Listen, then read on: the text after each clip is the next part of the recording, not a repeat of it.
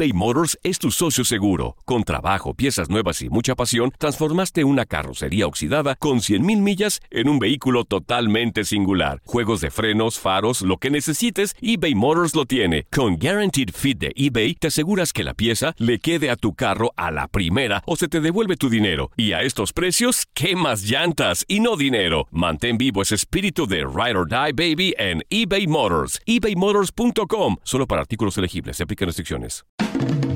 El rey de los deportes tiene su propio espacio. El pitcher subió a la lomita y el umpire canta Play Ball.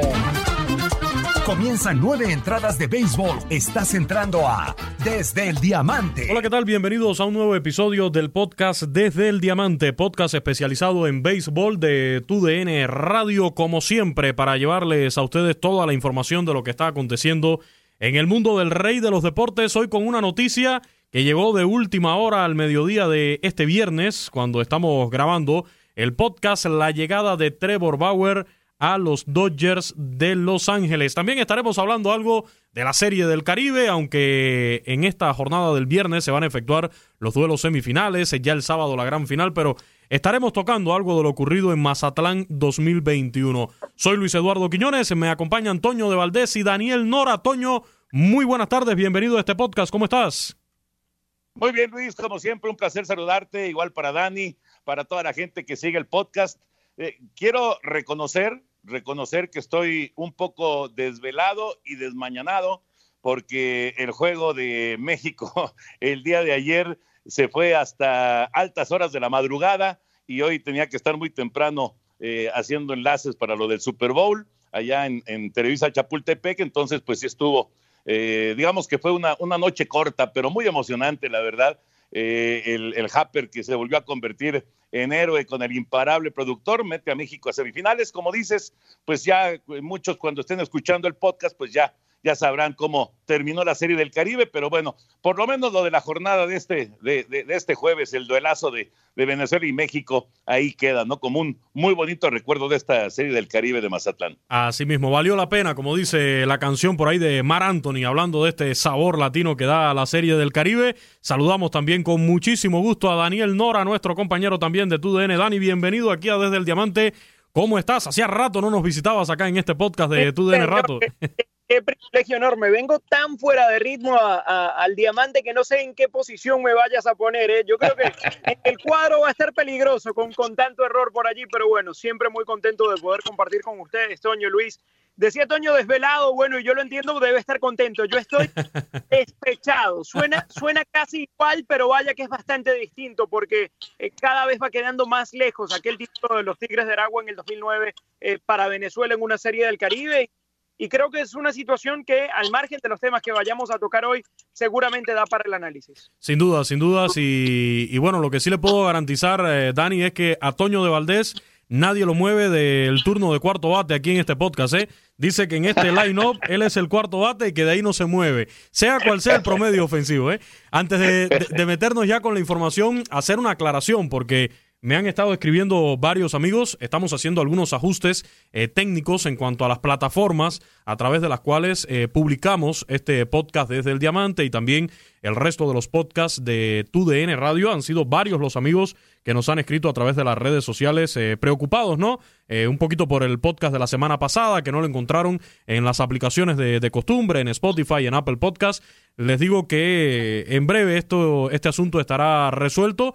Así que sean pacientes y en breve van a tener eh, nuestros episodios en las plataformas habituales. Mientras tanto, si usted lo encontró es porque seguramente eh, buscó en, en, las redes sociales de, de TUDN Radio o también en nuestras cuentas personales de, de redes sociales. El agradecimiento a Martín Blake Sánchez, a Oscar Ponce, que nos escribió por ahí también, eh, preocupado por, por el episodio del podcast, a otro amigo que nos escribía también a través de el Twitter, su cuenta es JMR93MX, el saludo también para él a todos los que nos escribieron preocupados por este podcast desde el Diamante, muchísimas gracias. Y bueno, aquí les va ya el nuevo episodio que esperamos que lo disfruten y que ya esté disponible ¿no? en las plataformas donde habitualmente interactuamos con nosotros. Le mandaba un saludo, Toño, el buen amigo Oscar Ponce, hoy nos escribía porque ya esperan los podcasts como si fueran programas en vivo. ¿eh? Me dicen, ya estamos aquí a la espera de la publicación del podcast y me decía, Salúdame a Enrique y a Toño en tu podcast desde el Diamante. Una pregunta. Para ustedes, Dominicana, invicta hasta el momento, enfrenta a Panamá en semifinales. ¿Crees que México supere a Puerto Rico? Y a la postre, eh, ¿cuánto porcentaje tiene para ganar el, torneo? Un abrazo, un saludo para, para, Oscar Ponce, gracias por este mensaje. Bueno, aclaramos que estamos grabando el podcast, ya casi están a punto de empezar las semifinales. Yo creo que tiene muchísimo chance eh, Dominicana de llegar a la gran final, pero ojo, porque el manager de Panamá es el cubano Alfonso Urquiola. Este tipo tiene gen ganador y ya llevó a estos federales de, Chiriquí hasta las semifinales a ver qué, qué sucede en la noche de hoy, Toño.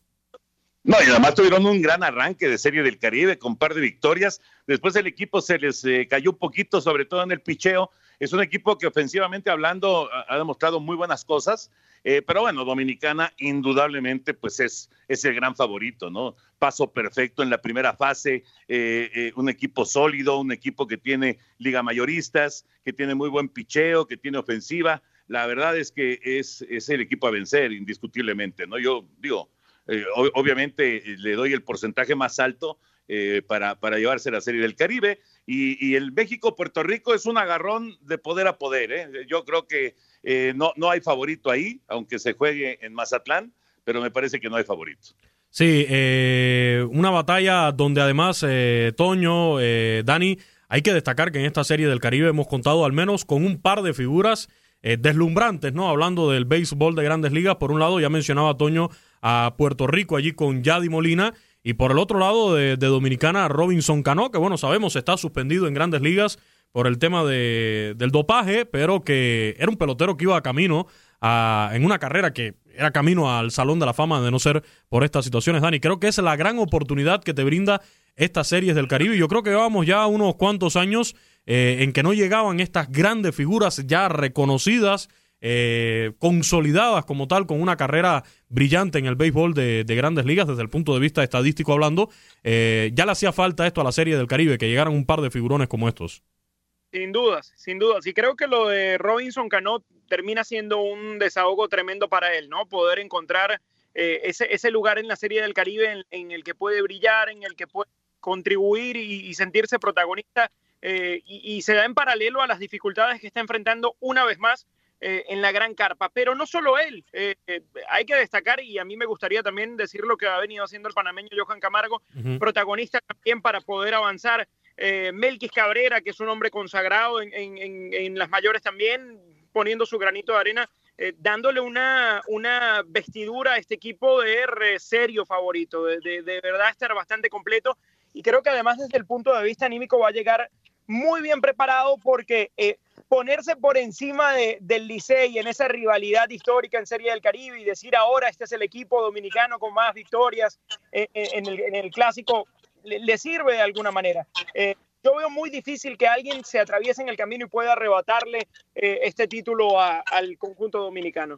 Se ve, se ve complicado y hay, un par de cosas que yo quisiera destacar de toda esta temporada del béisbol invernal que yo repito, lo reconozco, yo era de los que me presentaba escéptico, yo no creía que se pudieran terminar. Eh, vaya, ponle que una que otra liga invernal se pudiera terminar, pero yo no creía que todas se pudieran eh, llevar a cabo hasta el final, determinar un campeón. Y bueno, afortunadamente menos Panamá que tuvo que cancelar su liga, en el resto de los países se pudo, se pudo jugar el béisbol hasta el final. Y lo otro que yo no veía posible era la Serie del Caribe, lo decía en el podcast pasado, pero finalmente se, se llevó a cabo. Yo quiero destacar, sobre todo de Dominicana, número uno, la cantidad de figuras de grandes ligas que llegaron. No es solamente Robinson Cano, estuvo por allá eh, también incluso eh, Fernando Tatis Jr. Y además de la forma en que se vivió esta temporada de la Liga Invernal en, en Dominicana, de la Lidom, se gozó, pero de lo lindo, eh, los festejos en los clubhouse, crearon hasta una rivalidad entre equipos en cuanto a este tema de, de los festejos. Creo que es algo que le hace falta al béisbol, lo hemos hablado varias veces aquí, Toño, eh, el dejarnos de, tanto dramatismo, de tanta susceptibilidad dentro del béisbol, de estas famosas reglas no escritas, creo que le hace falta este sabor latino que al final te permite gozártelo, los bat flips, eh, los festejos de esta manera en que se hizo en Dominicana y sazonado con la presencia de peloteros de primer nivel de grandes ligas.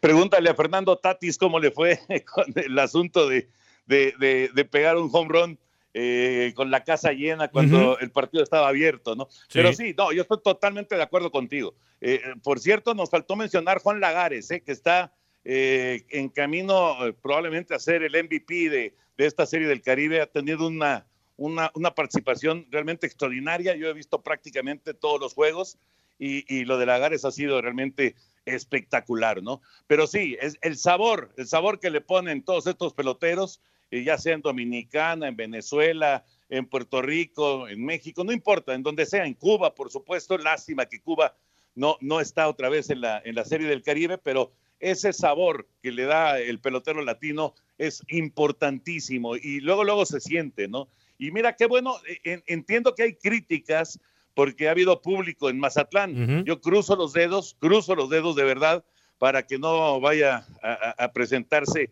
pues alguna situación eh, complicada con, con las personas que han estado en, en, el estadio, en el Teodoro Mariscal. Pero por otro lado, pues sí, hay que reconocer, o sea, cuando hay, cuando hay público también pues hay, hay, hay, un ambiente distinto en el parque de pelota, ¿no? Claro, las, las circunstancias que vivimos con la pandemia, pues sí complican las cosas, pero bueno, son decisiones que se han tomado.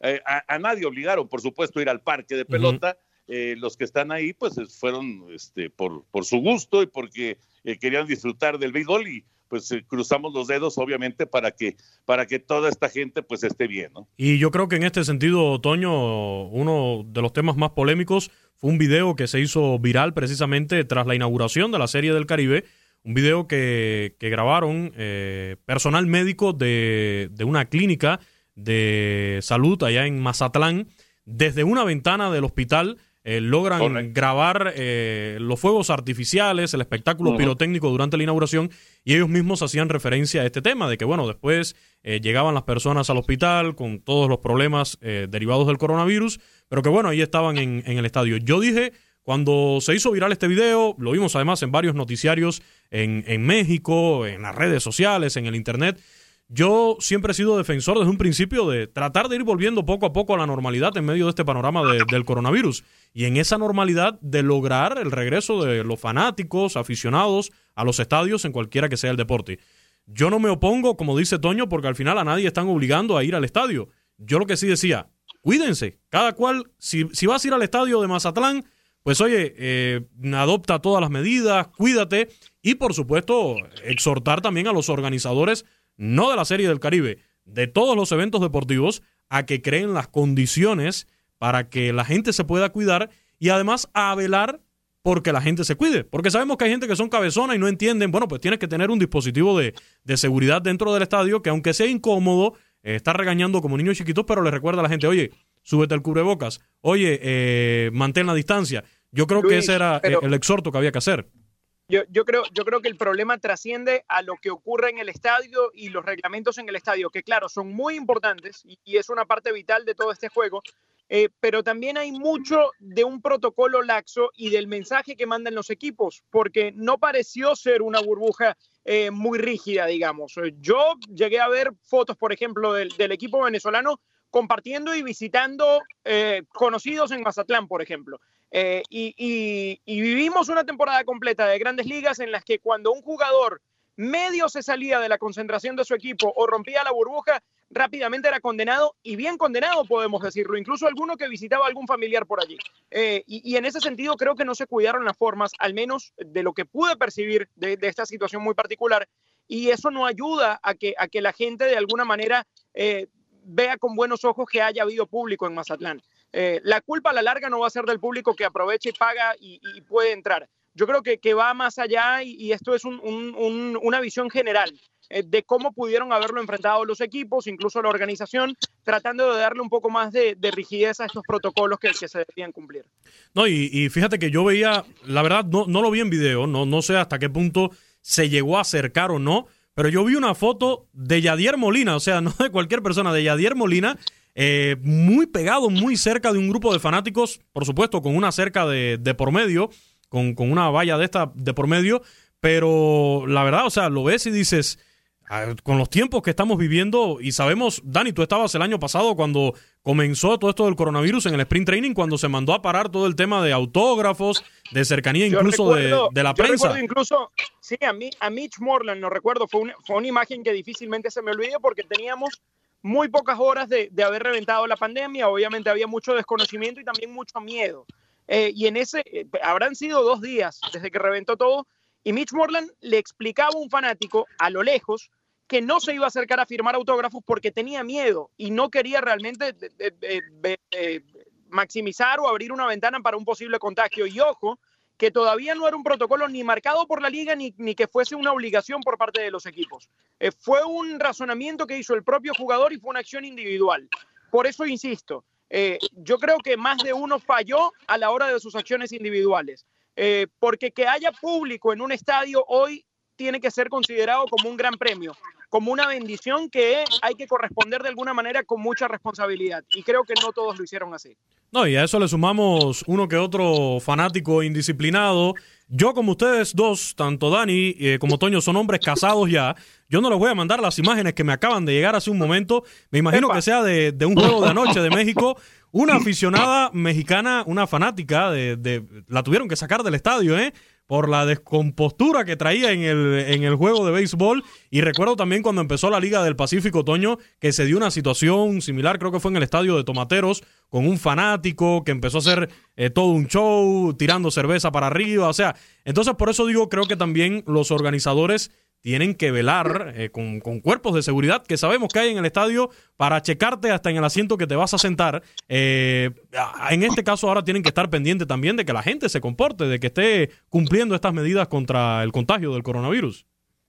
Es lo que estamos viviendo, Luis, Dani, es lo que estamos viviendo y por supuesto que eh, necesitamos todos, todos, todos, en, vamos, no solamente en un estadio, si vamos a la oficina, si vamos al estudio, si vamos al súper, necesitamos eh, eh, ser muy disciplinados y, tratar de alguna manera de, evitar los contagios, ¿no? Yo creo que sí, eh, esto, esto todavía no se acaba, al revés, está muy complicado, sobre todo en, en México, en los Estados Unidos, está muy, muy difícil todavía la situación. Qué bueno que ya empiezan a aplicar las vacunas, pero todavía falta un largo recorrido, así que me parece que es importantísimo ser disciplinados, que no quiere decir que no en un momento dado, por alguna circunstancia, te pueda tocar y, que, y positivo, ¿no? Puede ocurrir, por supuesto que puede ocurrir, nos puede pasar a cualquiera, pero eh, tenemos, digamos que, una mejor posibilidad de, de, evitarlo si somos disciplinados, ¿no? Y eso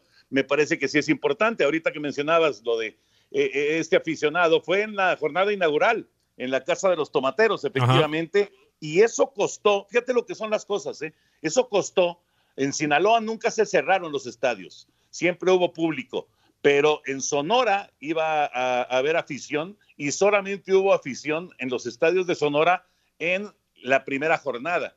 En Baja California también iba a haber afición y tomaron la decisión de no hacerlo, precisamente por esas imágenes que eh, pues causaron temor, ¿no? Entre, entre las autoridades, como diciendo, bueno, este, si esto es el primer día, ¿cómo le vamos a hacer para, para controlarlo, ¿no? En Sinaloa, no, fíjate lo que son las cosas, que fue en donde precisamente ocurrió en, en la Casa de los Tomateros esa, esa situación que ya mencionabas, ¿no? Y bueno, estas, estas imágenes que yo les comentaba, que son de ahora de la serie Caribe, y repito, no aptas para hombres casados. Eh, también te dicen eh, por ahí, ¿no? De, que a veces a la gente se le va, se le va un poco eh, la noción de, de, lo que se está viviendo hoy en día.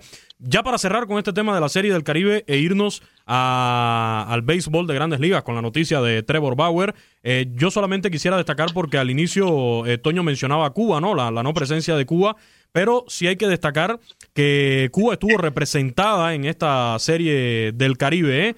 Eh, porque con el manager de, los eh, federales de Chiriquí por, por, Panamá, Alfonso Urquiola, y también por ahí estuvo Mike Álvarez, precisamente con Venezuela, eh, Dani, se convierten en la segunda dupla ¿no? de managers cubanos en ganar juegos en, en Serie del Caribe, algo que no pasaba desde 1958 cuando lo lograron Napoleón Reyes con los Tigres de Marianao, equipo de eh, la ya extinta Liga de Béisbol Profesional de Cuba y Regino Otero con los industriales de Valencia. Así que bueno, lamentablemente por todas las cosas que conocemos, temas políticos que le impiden a Cuba ser miembro pleno de la Confederación, la bronca que hubo entre Federación Cubana y la Confederación del Caribe hace un par de años, pues impiden la presencia de Cuba, ni siquiera como país invitado, pero bueno, al menos en cuanto a los managers hay representación cubana en esta serie del Caribe y en el caso de jugadores, por ahí veía también a un veteranísimo ya, Yuneski Maya, con, con el equipo de las Águilas Ibaeñas también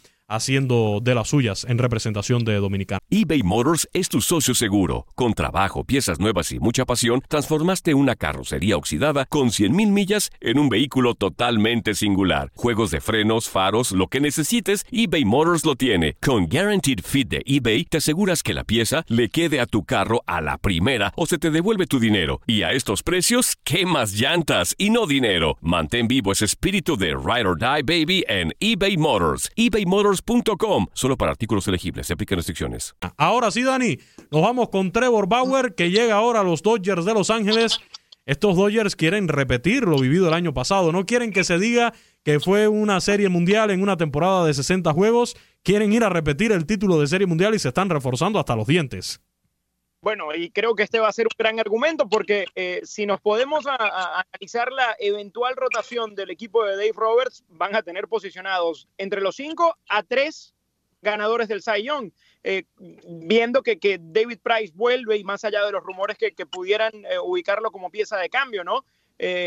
creo que sería un tridente súper ventajoso para Roberts. Este equipo que ya de por sí lucía como favorito para repetir, es aún más favorito. Y el dinero que tiene ganado eh, Bauer en esta temporada lo hará el mejor pagado y creo que es digno para lo que logró en la última, en donde sin dudas eh, creo que le terminó faltando un poco más de apoyo de Cincinnati para que esos números fuesen aún más contundentes. Por eso creo que eh, es un hombre que puede potenciarse y beneficiarse mucho del, del poder ofensivo de los Dodgers.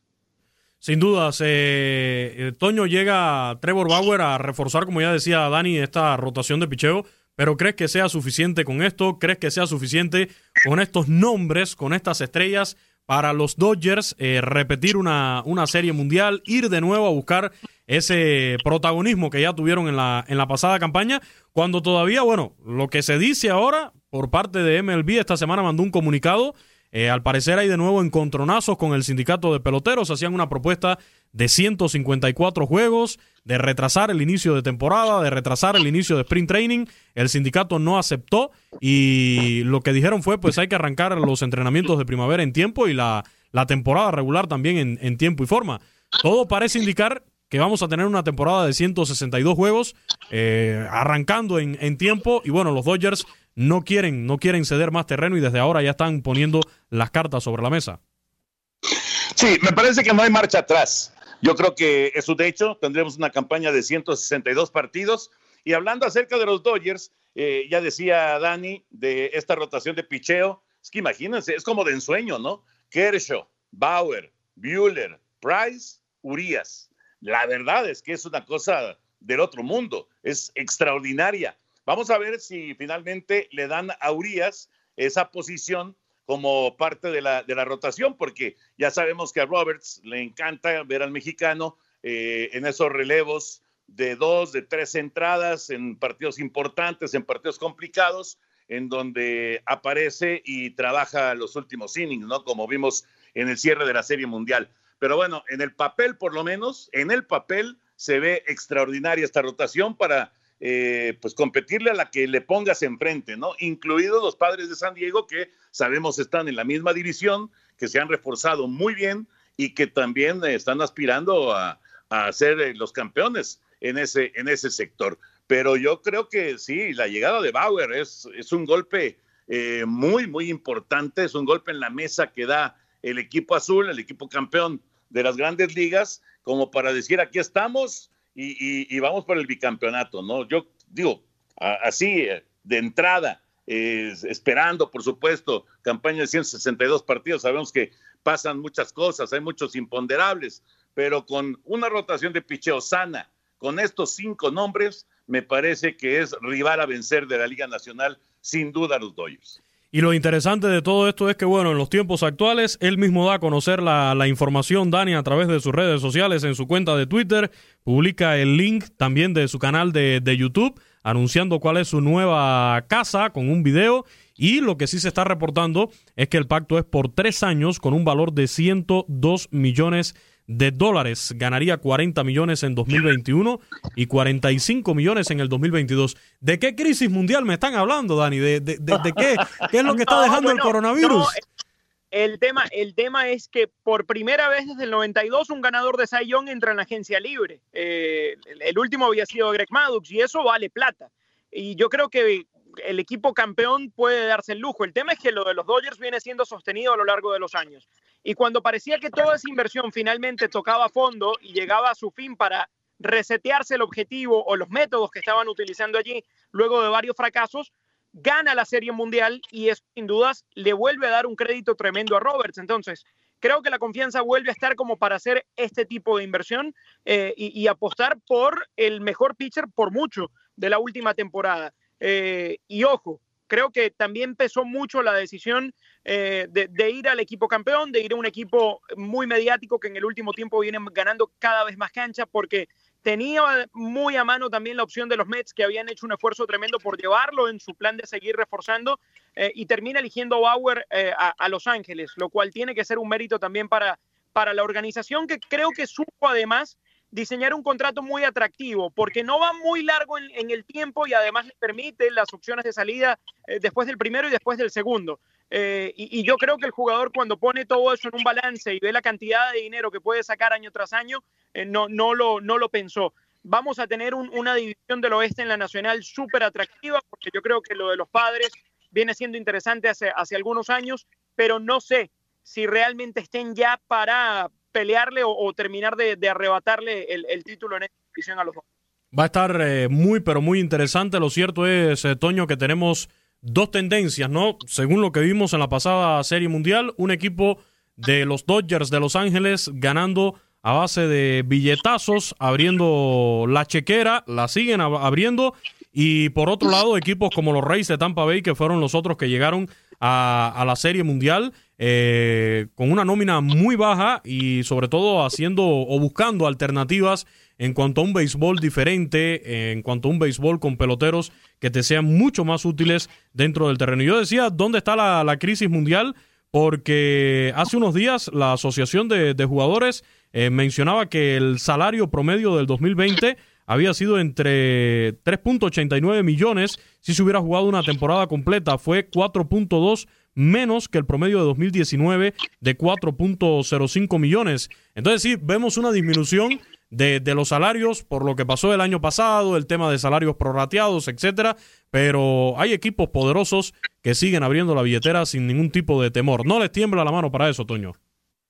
inclusive, inclusive eh, eh, pensando en, en, el 2021 y pues deseando, ¿no? Estos son buenos deseos, más que eh, algo que pueda ser concreto pero bueno, los buenos deseos de tener de nueva cuenta público, de que, eh, pues digo, como va la, vacunación en, eh, en, los Estados Unidos, pues lleva, digamos, un paso este, muy importante, ¿no? Entonces, ellos me parece que sí van a tener chance de tener eh, aficionados, tal vez desde el inicio de la campaña, no estadios llenos, pero seguramente ya un porcentaje alto, ¿no? Me parece que va va en, ese sentido y bueno, necesitas presentar entonces un equipo competitivo y un equipo que te ayude a jalar público y lógicamente a tratar de, recuperarte en, las arcas, que pues es, eh, es eh, un golpe duro el que han recibido todos los equipos, pero eh, tienen esa, esa, oportunidad de recuperar. Fíjate lo que, lo que han hecho, por ejemplo, los Cardenales de San Luis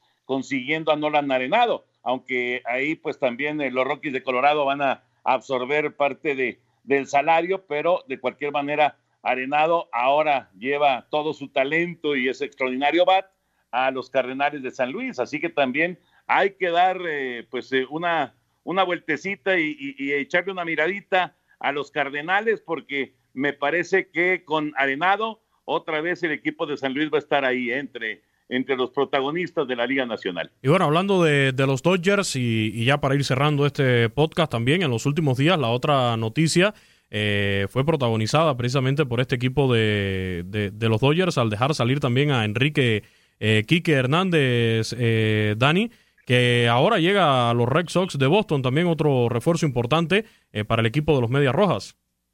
Sí, y, decía su llegada, me encanta la manera en la que son percibidos los Red Sox como un equipo que es incapaz de pelear, eh, tratando de sacar un poco chapa, de decir realmente aquí hay eh, potencial como para poder estar por encima de lo que la gente espera. A mí la verdad me parece una llegada eh, importantísima para Boston porque es un jugador que te puede dar mucho en cualquier faceta. y, venía acostumbrado a un rol complementario en Los Ángeles y creo que se dibuja más o menos el mismo camino de salida y el mismo propósito que, buscó Verdugo también, o que le terminó llegando a Verdugo cuando se da el cambio, ¿no? Tratar de ser un jugador de todos los días y, aprovechar lo que ocurre en Boston, eh, que, digamos, entre comillas, se puede permitir la licencia de ir experimentando y haciendo cada vez más cambios en su intento por volver a, hacer eh, lo que estamos acostumbrados a que sea Boston. Así mismo, así mismo, Dani. Pues ya solo nos queda, ya después de mencionar todos estos, eh, todos estos, estas firmas, ¿no? Que se han ido dando, sobre todo en la, en la última semana. Solo nos queda esperar y esa es la última pregunta que les quiero hacer ya antes de despedir este, este podcast. Eh, ver si, si pueden em, empezar esos entrenamientos de primavera en tiempo, si puede empezar la, la temporada en tiempo. ¿Qué creen ustedes, eh, Toño, eh, Dani, ya para, para cerrar el podcast? ¿Creen que sí se puede arrancar a tiempo? ¿Creen que sí podamos tener una temporada lo más cercano a lo que conocíamos como normal? Yo creo que sí, yo creo que sí. Me parece que eh, esta determinación que ha tomado la Asociación de Jugadores, que ellos son los que definitivamente dieron el paso para adelante, porque ya está claro, ¿no? Los dueños estaban pensando, el comisionado inclusive estaba pensando en eh, tener una pausa de un mes echar todo, digamos, eh, hacia, hacia atrás un mes, tanto pretemporada como campaña regular, después meter algunos dobles juegos y llegar a una campaña de 154 partidos. Pero al, tomar esta determinación, la Asociación de Jugadores, creo, eh, Luis, Dani, que no, no hay marcha atrás. Creo que vamos a tener temporada completa de grandes ligas y vamos a ver, insisto, cómo va el asunto de la vacunación, eh, el, acceso, por, sobre todo a las vacunas, eh, porque se ha hablado mucho, ¿no? Con respecto a, eso, si los peloteros eh, pueden ser vacunados, si no son eh, de las personas de, alto riesgo, y entonces, pues se brincarían algunas posiciones y depende, la verdad depende de la cantidad de vacunas que haya disponibles, si es que se les puede aplicar a los peloteros, porque eso sí provocaría entonces una tranquilidad, entre comillas, para el desarrollo de la temporada de las ligas mayores.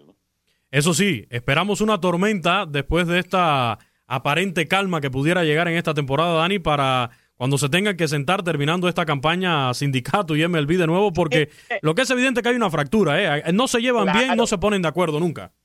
Y la cuerda se está tensando cada vez más. Eh, lo de la temporada pasada fue realmente traumático para ambas partes. Creo que no salió muy favorecido en, en esa batalla Manfred. Eh, sobre todo cuando reventaron los casos eh, de los Marlins, luego estuvo parado también un rato el conjunto de los Cardinals. Daba la sensación y los jugadores también proyectaban de que quizás no estaba todo listo para arrancar. Eh, o, de que el protocolo no era tan fuerte como el de la NBA, que fue un ejemplo en este país. Pero más allá de eso, pensando en esta temporada, acompaño la decisión también de los jugadores de decir, no, dejen la fecha tal cual está y vamos a arrancar, porque postergar un mes con esta situación tan enrarecida, no solo en Estados Unidos, sino en el mundo entero, no te garantiza absolutamente nada. No hay una garantía absoluta, ni nadie te ha firmado un papel de que en un mes eh, vas a poder meter 50% del aforo en un estadio. No lo sabemos. Y si no lo sabemos, yo creo que lo mejor es ir avanzando como estamos y adaptándonos a lo que estamos. Si hay que arrancar a puertas cerradas, se arrancará a puertas cerradas y eventualmente se empezará a integrar el público pero volver a poner en riesgo el calendario y comprimirlo y llevarlo a, dobles carteleras constantemente y el agotamiento de los jugadores creo que no conduce a ningún lado. Crucemos los dedos por acá como, como siempre hemos hecho para tener una temporada normal y esperemos, esperemos cuáles son eh, las buenas nuevas, ojalá sean buenas nuevas ya en las próximas semanas de cara a esta temporada de, de, Grandes Ligas. Así vamos cerrando este podcast. Ya si usted nos está escuchando y conoce el campeón de, de la Serie del Caribe, pues ojalá sea su equipo favorito, su selección favorita. De lo contrario, pues seguramente tendremos algo de repercusión ya en el siguiente episodio de este podcast desde el Diamante la próxima semana. Y ya también, Toño, acercándonos a lo que va a ser entonces la temporada de verano en México. Dejábamos ese tema pendiente por ahí para abordarlo también en próximos episodios de este podcast. Gracias, Toño. Un abrazo. Igual, Luis, abrazo grande. Además vas a tener béisbol allá en Guadalajara todo el año. Los mariachis de Guadalajara por acá. Eh, así que sí, verano y también invierno. Muchísimas gracias, Dani. Un abrazo. Hermano Luis, el gusto de haberlos acompañado. Toño, nos vemos. Abrazo, Dani. Aquí estaremos la próxima semana en un nuevo episodio del podcast desde el Diamante. Como siempre, le doy las gracias y le invito a que lo comparta en sus redes sociales, arroba tu DN Radio. También nos puede dejar sus mensajes a través del Twitter o del Facebook. Hasta la próxima semana. Ha caído el Out 27. Ahora estás informado sobre el acontecer del mundo desde el Diamante. Boost Mobile tiene una gran oferta para que aproveches tu reembolso de impuestos al máximo y te mantengas conectado. Al cambiarte a Boost, recibe un 50% de descuento en tu primer mes de datos ilimitados. O, con un plan ilimitado de 40 dólares, llévate un Samsung Galaxy A15 5G por $39.99. Obtén los mejores teléfonos en las redes 5G más grandes del país. Con Boost Mobile, cambiarse es fácil. Solo visita boostmobile.com. Boost Mobile, sin miedo al éxito. Para clientes nuevos y solamente en línea, requiere AroPay. 50% de descuento en el primer mes requiere un plan de 25 dólares al mes. Aplican otras restricciones. Visita boostmobile.com para detalles.